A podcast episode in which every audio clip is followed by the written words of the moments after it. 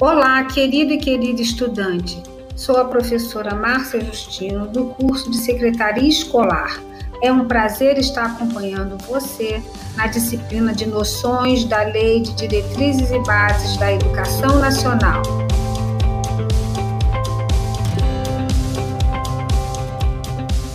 Nessa competência, nós temos como objetivo compreender os princípios e os fins da educação nacional.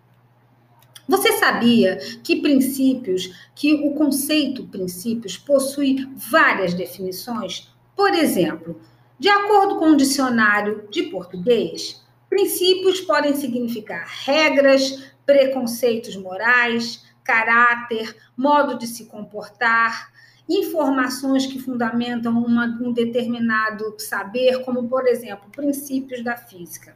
Juridicamente, os princípios também são definidos como um conjunto de padrões de conduta presentes de forma explícita ou implícita no ordenamento jurídico.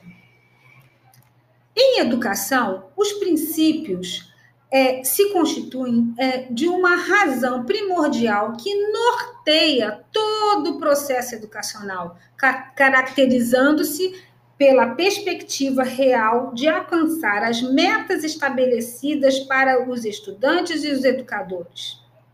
Pois bem, tendo em vista as diversas definições de princípios, vamos aprofundar um pouco mais nosso conhecimento nessa competência. Vamos lá então?